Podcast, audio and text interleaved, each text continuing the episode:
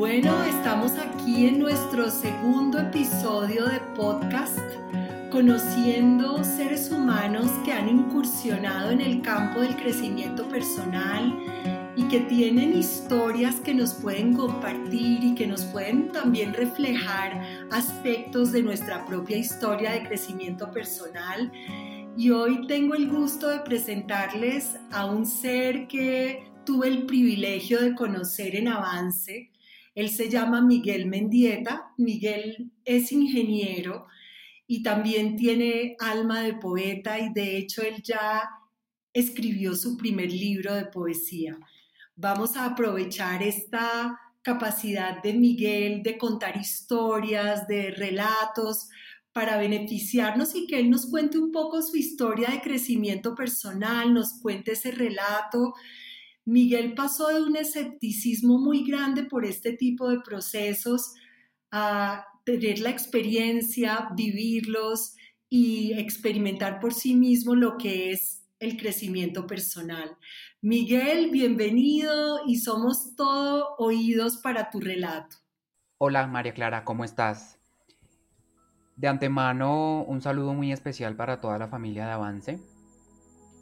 Quisiera en esta oportunidad contarles mi historia, que sé que, es importante que la puedan escuchar aquellas personas que están interesados eh, en este tema. Y todo, todo inició en el 2018. Yo tenía, como bien lo mencionaste, bastante escepticismo con respecto a la industria del crecimiento personal. Consideraba que habían personas sin escrúpulos que se estaban aprovechando de las personas. Y por tal razón me di a la tarea de investigar. Tengo una, mente curiosa y me di a la tarea de investigar qué programas, qué cursos estaban ofreciendo y por fortuna encontré una coincidencia, una, una conjunción que se da muy pocas veces en la vida. Y fue, fue de la siguiente manera. Yo nací en el año 89 y me di a la tarea de, de buscar qué en compañías o qué cursos se dictaban en ese entonces y descubrí que Avance fue fundado en, justamente en el año 89 y en el mes de abril. Y en el mes de abril fue justamente el mes donde yo, en el cual yo nací. Por tal, decidí tomar el curso, aún con ese escepticismo, decidí tomarlo porque por esta circunstancia de la vida, por esta coincidencia, que me pareció realmente algo mágico. Increíble, ¿no? Increíble, Miguel, que justo esa, como esa diosidencia, por decirlo de alguna manera, esa sincronicidad fue la como que te hizo decir, bueno, de pronto hay algo ahí para mí. Así es, María Clara. Me dejé llevar por la coincidencia y tomé, tomé avance 1. Y todo lo que había elaborado antes, logré llevarlo a un nivel que no te puedes imaginar en términos de, del reconocimiento del yo, de la autopercepción de sí mismo. Y realmente el 2018 para mí fue un año en el que logré sanar muchas cosas que venía acumulando durante las etapas de la niñez, de la adolescencia. Y quedé muy complacido, quedé satisfecho por haber tomado avance aún, sin duda alguna. Y de ahí en adelante, para mi vida, apliqué esa misma norma o he aplicado esta norma de dejarme llevar por, por esas coincidencias, por esas conjunciones mágicas a las cuales uno tiene que, que, que llegar en algún momento de la vida, esas sincronías con lo que está ocurriendo. Y mira, Miguel, que es bastante significativo que siendo una persona escéptica, que en el fondo significa que eres una persona muy racional, lo que en ese momento te conectó con tu propio crecimiento personal fue tu intuición. O sea, si tú no le hubieras prestado atención a tu intuición en ese momento, probablemente si la voz de la razón hubiera sido más fuerte, te habrías perdido de vivir ese proceso y de tener esa experiencia de crecimiento personal que pudiste tener y de que ese año se volviera en un año tan importante en tu vida. Sin duda alguna, María Clara, fue y es una de las mejores decisiones que he tomado a lo largo de, de la vida, porque como bien lo mencionas, la intuición es algo tan poderoso que uno debe ponerla al servicio justamente de las cosas que van pasando en la vida. Y Avance me permitió eso, me, me permitió hacer uso de esa intuición, confiar en, en la intuición, dejar a un lado la soberbia, porque como lo mencionaste, la parte racional, la razón, nos lleva a un estado de soberbia, que no es bueno, que no es bueno para que, para que nos demos cuenta de, de esas heridas con las que estamos cargando, para que no nos demos cuenta de las cosas que estamos haciendo mal, de las heridas que estamos causando a otras personas. Y la intuición es un elemento primordial para, para dejar a un lado la soberbia y empoderarse como, como ser humano de manera integral. Y así comenzó tu historia de crecimiento personal, entonces oyendo tu intuición y dándote la oportunidad de vivir un proceso que marcó una pauta de sanación para tu vida. Como bien, te mencionaba, te decía, la soberbia te lleva a no considerar que es importante en los momentos, en algunos momentos de la vida, realizar un autoexamen, ver qué está sucediendo con tu vida y por qué no se han materializado sueños, deseos, metas que has tenido siempre presentes, pero por justamente ese saboteo que, que haces a tu propia persona, no se llevan a cabo, no se logran.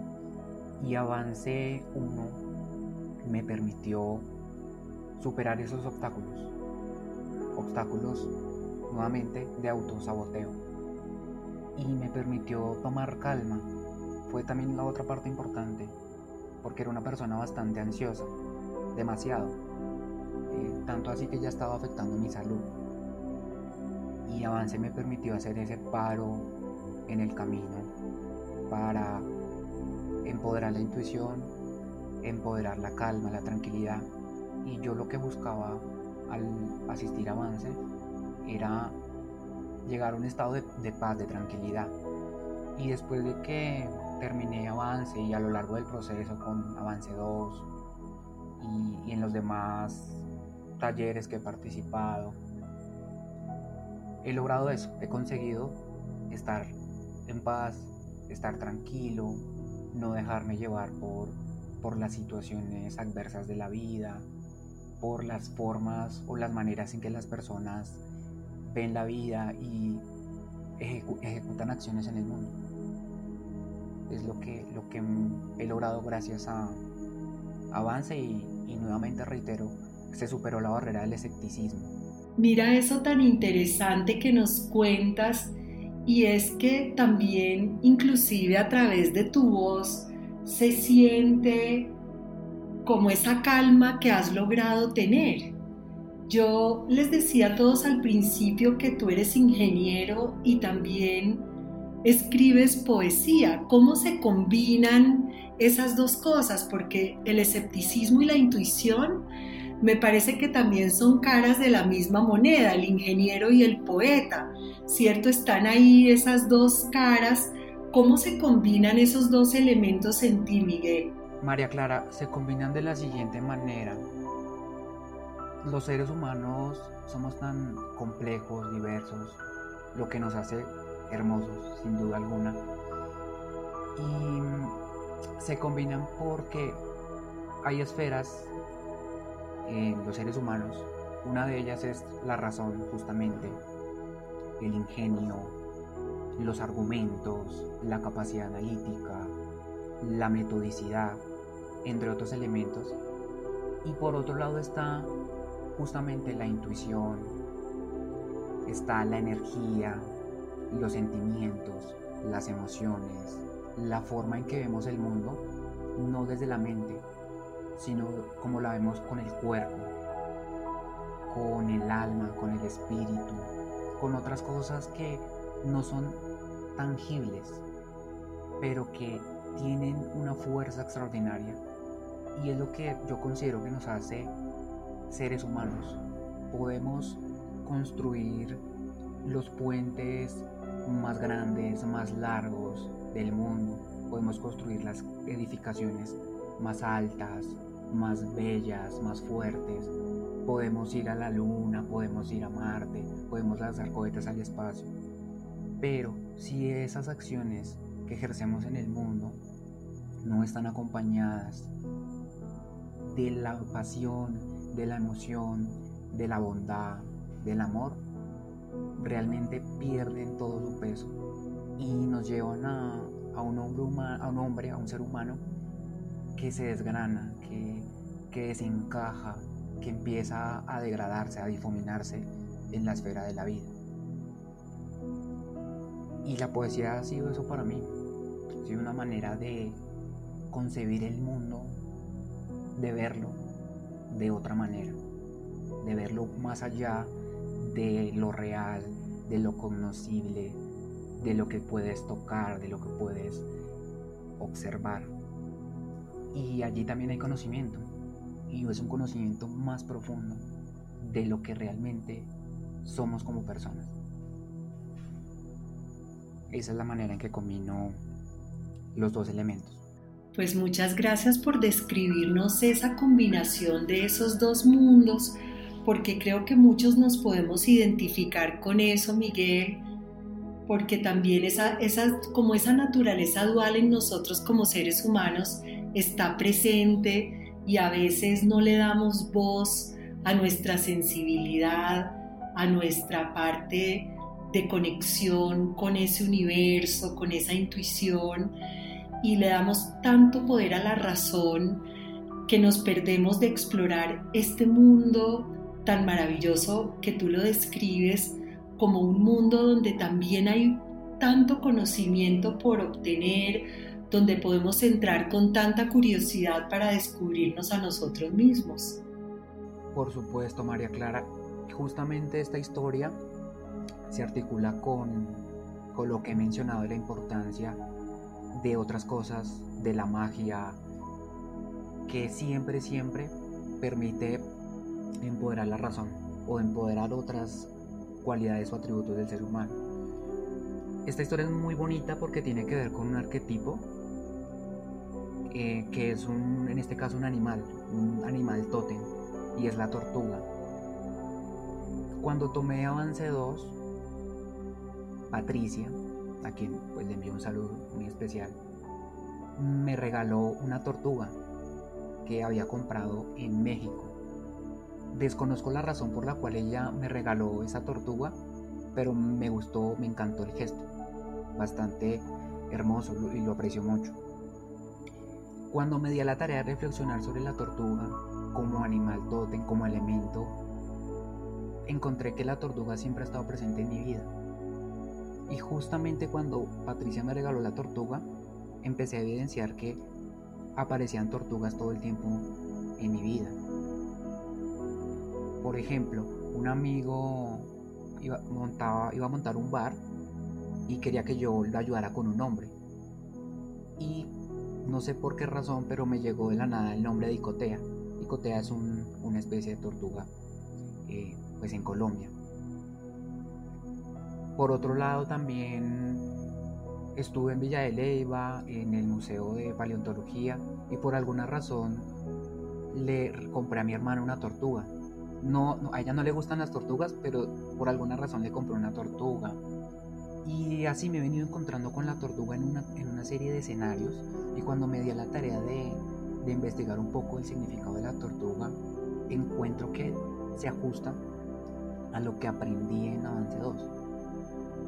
Y es que la tortuga como, como animal de, de sabiduría, de paz, de tranquilidad, me permitió llegar a comprender el mundo de esa manera, que las cosas no deben tomarse en serio, que, que ese caparazón que se construye no necesariamente es para no mostrarle ciertas cualidades al mundo, sino que también es una manera de escudarse, de protegerse ante ciertas cosas del mundo, pero en el sentido positivo de esa protección. Por otro lado, la tortuga como ustedes saben, es un animal que se le conoce por su lentitud, pero es un animal persistente, es un animal constante, paso, va paso a paso siempre en la vida. Y al final recorre un trayecto muy largo y puede pasar mucho tiempo, pero dada su longevidad es un animal que permanece siempre en movimiento, siempre en constante movimiento. Y la mayoría de culturas tienen a, la tortuga como, como, un elemento de, devoción. Y a partir de Avance 2 y considerando esta figura de la tortuga, considero que es un elemento que siempre me acompaña y me acompañará. Como, como mi animal tótem. Nuevamente por la sincronía que se dio en el universo, en el mundo, alrededor de la figura de la tortuga y cómo se relacionó y cómo se dieron las cosas en mi vida a partir de este elemento. Esa es una historia que para mí es digna de, contar con respecto a la experiencia que tuve en, en Avance 2 y cómo me ha permitido crecer a nivel personal, pero crecer en el sentido magnánimo de la palabra, no, no un cliché, sino realmente un crecimiento genuino. Y me gustaría, Miguel, tienes otro relato que nos pudieras contar, que nos pudieras compartir sobre tu crecimiento personal, sobre lo que ha sido tu proceso. Así es, María Clara. La tortuga siempre termina ganando porque, porque es constante, es perseverante y no tiene que demostrar. Es lo otro que aprendí, no tiene que demostrarle nada a nadie, ni siquiera a sí misma. Y eso la hace no solo humilde, sino persistente, perseverante. Y a la larga, sabia. O sea, en, el, al, final de esa ruta, de ese camino, se encuentra esa sabiduría, esa maestría en el conocimiento de sí mismo y del mundo. Y justamente el caminar a, a pasos cortos y tomándose el tiempo necesario permite que al final podamos obtener esa sabiduría. Y es lo que yo hoy quiero para mi vida. Mira que oyéndote se me venía todo el tiempo a la mente la fábula, creo que es la de Sopo, de la liebre y la tortuga, ¿la recuerdas? Cómo las dos emprenden el camino y la liebre como se confía en que ella va a llegar primero porque es una carrera entre una liebre y una tortuga y pues la liebre tiene todo ganado pero en últimas la liebre se distrae tanto, se confía tanto, esa prepotencia de la que tú hablas, que finalmente la tortuga termina por ganar. Así es, María Clara, y, lo que te digo es eh, cuando uno logra identificar ese animal de poder, como bien lo mencionas, la vida sin duda alguna adquiere un nuevo aire, toma un nuevo rumbo. Mm, porque yo te di dos ejemplos, pero Realmente en el transcurso de estos dos últimos años, la tortuga como elemento ha estado apareciendo en todos los aspectos de mi vida. Tanto así que uno de los autores o de mis autores preferidos de la literatura fantástica, que es Michael Ende, en sus libros más conocidos, tiene como personaje secundario una tortuga, como en el caso de Momo, en el caso de la historia interminable aparecen dos, tortugas que le brindan a los protagonistas un camino o lo, apoyan, son una guía para, para que ellos puedan seguir transitando y puedan encontrar esa respuesta que han ido buscando a lo largo de la vida. Entonces, mi vida en este momento está configurada alrededor de, de esta figura y de los elementos arquetípicos o simbólicos de la tortuga. Mira qué belleza esa analogía, esa simbología y me encanta ese concepto del el animal tótem. Mira que yo hice mi tesis, o mejor dicho, no, hice un diplomado en la Universidad de los Andes de Psicología Transpersonal, que es la rama de la psicología que permite abarcar lo no visible, lo no científico, lo no científicamente comprobable. Estudiábamos distintas culturas, distintas tradiciones espirituales y uno de los trabajos que hacíamos era encontrar nuestro animal protector. y tiene que ver con que para, muchos eh, para muchas tribus indígenas, así como tenemos nosotros la figura de los ángeles que nos protegen, ellos tienen sus animales de poder, sus animales tótem. En el caso mío yo descubrí que el mío era el lobo, el lobo por su connotación con los mundos espirituales. Y desde niña mis amigos imaginarios eran unos lobos. De hecho, les tenía nombres y fue sorprendente para mí ya hace, bueno, ya yo trabajando como facilitadora de avance que fui a Venezuela y dictando unos procesos allá, una noche llegué al cuarto y prendí la televisión y estaban dando en Animal Planet o en uno, en uno de esos canales de National Geographic un programa sobre los lobos y resulta que los lobos imaginarios cuando yo, que yo tenía cuando era chiquita, yo les decía Ukei y Akai, eran los nombres que yo les tenía. De hecho, no, perdón, eran Mukei y Makai, y mi mamá me los escribió en un álbum, porque ella me hizo un álbum de cuando yo era chiquita y me anotó esos nombres.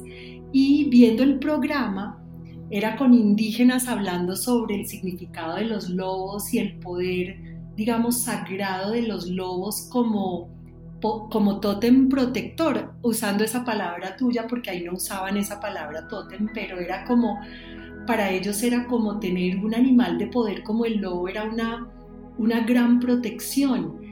Y los ellos le tenían dos nombres que eran Ukei y Akai, y los míos eran Mukei y Makai, como mi Ukei y mi Akai. Para mí eso fue tan revelador y tan significativo, Miguel, y qué rico conectarlo ahora con esta historia que tú, que tú nos estás contando. Así es, María Clara, sin duda alguna recomiendo esas lecturas para los niños, para los adultos, en fin, para todo el mundo que esté interesado en que, en que el mundo es más de lo que vemos, que hay, que hay cosas más allá. El tema de los arquetipos para los que de pronto no tengan mucha claridad sobre esa palabra, el arquetipo es una estructura que hace parte de nuestro cerebro como algo muy ancestral y es simbólica, pero nos conecta con ciertos valores, con cierta energía particular. Si hablamos de un lobo, como en el caso mío, o de una tortuga, cada uno de ellos conlleva una esencia y la parte arquetípica es la configuración que eso tiene en nuestro cerebro primitivo y cómo nos despierta en nuestro interior tantos elementos. A mí también me gusta tener lobo, tengo un cojín de lobo en mi casa que me encanta y me gusta mucho esa simbología, tenerla presente pues Miguel y, recordarnos también a Michael Ende con sus libros, porque qué rico que retomemos la historia interminable que de hecho también está en cine, o Momo que también está en cine, que son libros, novelas maravillosas que vale la pena recordar a partir de nuestra entrevista, de nuestro podcast de hoy. Unos relatos muy agradables que recopilan unos elementos muy valiosos para las personas en su crecimiento personal. No sé si quieras cerrar con algo que nos quieras decir ya para terminar. Así es, María Clara. Hay un fragmento de un poema de un poeta español que se llama Ángel González, que él dice, otro tiempo vendrá distinto a este, y alguien dirá, debiste haber contado otras historias. Y pienso en ello todo el tiempo, en algún momento alguien, en, no en el juicio final, pero sí en algún momento de nuestro legado alguien, alguien dirá si contamos las historias que merecían ser contadas.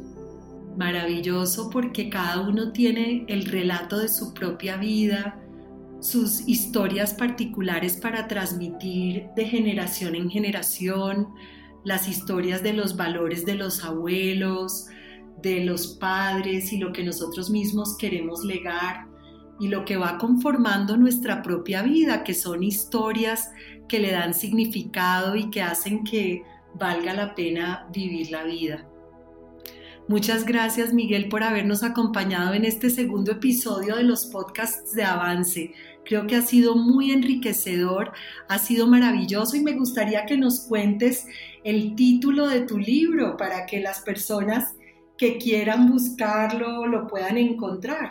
Gracias María, María, Clara. Sí, el título del libro es Pájaros brotan de la noche. Fue publicado por la editorial argentina Buenos Aires Poetry y lo pueden encontrar en diferentes plataformas, desde Busca Libre, Mercado Libre o librerías en línea. Excelente. Muchísimas gracias, te agradecemos muchísimo y con esto finalizamos nuestro segundo episodio. Hasta la próxima, tendremos nuevos invitados en nuestros próximos podcasts y le agradecemos inmensamente a Miguel este contenido tan, tan espectacular, tan exquisito que nos trajo en nuestro segundo episodio.